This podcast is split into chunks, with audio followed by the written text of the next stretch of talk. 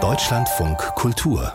Kulturpresseschau Fasten heißt Rasten. So läutete Christ und Welt, die Beilage der Wochenzeitung Die Zeit, die 40 Tage bis Ostern ein. Wir können die Fastenzeit zum Anlass nehmen, in Ruhe und Stille nachzuschauen, was kostbar ist, ermunterten uns harmonisch ökumenisch der katholische Mönch Anselm Grün und der evangelische Pfarrer Günther Hensel. Dann können wir herausfinden, was das Wesentliche ist und was in diesem Jahr noch an ganz Wichtigem auf uns zukommt. Vier Milliarden Menschen in 64 Ländern wählen 2024 neue Regierungschefs oder Parlamente. Fast die Hälfte der Weltbevölkerung steht in der Frankfurter Allgemeinen Sonntagszeitung. Die Europawahl im Juni wird eine paradoxe Wahl sein, lasen wir in der Tageszeitung Die Welt. Ich fürchte, die Wahlbeteiligung wird wie immer relativ niedrig ausfallen, meinte Paul Lendwey im Interview. Bei geringer Wahlbeteiligung profitieren immer die Parteien, die ihre Wutbürger zu mobilisieren wissen. Der österreichische Publizist hat mit seinen 94 Jahren so manche Wahl erlebt und mitbekommen, wie sich dabei die Rolle der Medien radikal verändert hat. Die Revolution in der Massenkommunikation durch die sogenannten sozialen Medien stellt uns vor Herausforderungen. Wie schützt man die liberale Demokratie? Wie also schützt man die Freiheitsrechte und kann gleichzeitig verhindern, dass die junge Generation von TikTok oder Twitter, jetzt Ex, vergiftet wird? Das ist eine schwierige Sache, ein Test auch für die Klugheit der Demokraten. Dann testen wir jetzt doch mal das Videoportal TikTok, das sich vor allem bei jungen Menschen so großer Beliebtheit erfreut und ihr Weltbild prägt. Wir sehen auf der Plattform ein unfassbares Ausmaß an antisemitischer Hetze und Desinformation, sagte Eva Behrensen.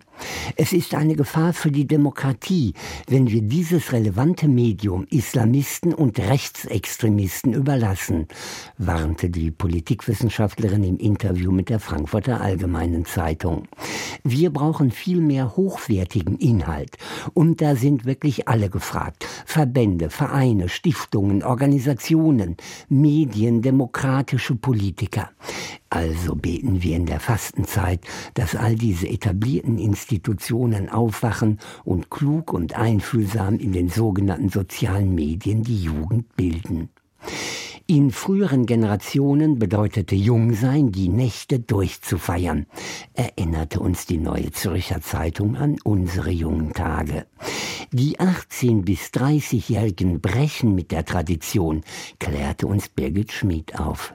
Die Generation, von der es pauschal heißt, sie sei leistungsschwach, faul und auf das gute Leben aus, geht immer früher ins Bett. Feiern kann sie aber auch, etwa bei sogenannten Daypartys. Sie beginnen zum Beispiel um 14 Uhr und enden um 2 Uhr morgens. Da haben wir früher gerade mal angefangen. In den letzten Jahrzehnten haben sich die Geschlechterverhältnisse massiv gewandelt, lasen wir in der Tageszeitung Taz zu weiteren Veränderungen. Im Bildungssystem zeigt sich das besonders. Mädchen und Frauen erzielen in Deutschland und in vergleichbaren Ländern höhere Abschlüsse. Junge Männer fallen zurück sagte im Interview der Soziologe Ansgar Hudde. Bei manchen typisch männlichen Industrieberufen kam es zu einem Rückgang der gesellschaftlichen Anerkennung. Insbesondere die sozioökonomisch weniger privilegierten und nicht akademisch gebildeten Männer können sich dann abgewertet fühlen. Doch, allerdings haben höher gebildete Frauen für Männer an Attraktivität gewonnen, denn in einer Zeit, in der Frauen genauso erwerbstätig sind, ist es gut, wenn die Partnerin hochgebildet ist und viel Geld nach Hause bringt. Das klingt auf jeden Fall nach einer angenehmen Normalität. Wie die Ukraine allmählich aus den Schlagzeilen verschwindet, beklagte hingegen Juri Gurschi eine traurige Normalität. Während der ersten Wochen der groß angelegten Invasion war die Solidarität meiner Theaterkolleginnen und Kollegen ein Lichtblick inmitten des Schocks, erinnerte sich der in Berlin lebende Ukrainer in Folge 191 seines ukrainischen Kriegstagebuchs im Tagesspiegel.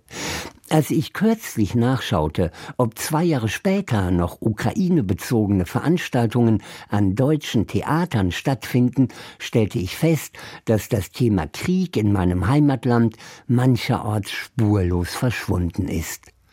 Und das könnte noch schlimmer werden, etwa wenn bei den Präsidentschaftswahlen in den USA Donald Trump gewinnen und die militärische Unterstützung für die Ukraine radikal zurückfahren würde.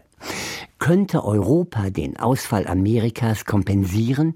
fragte die Süddeutsche Zeitung. Das wirtschaftliche Potenzial Europas wäre groß genug, antwortete der Politikwissenschaftler Herfried Münkler. Es müssten halt die Haushalte umgeschichtet werden. Ich glaube aber, dass dafür der politische Wille, die Durchsetzungsfähigkeit, die Führungsfähigkeit nicht da ist. Was sagte da noch der österreichische Publizist Paul Lentwey in seinem Interview mit der Welt? Man sollte wissen, dass man für das Gute arbeiten muss, vielleicht auch kämpfen. Niemals aufgeben, das muss das Motto sein. Und das nicht nur zur Fastenzeit.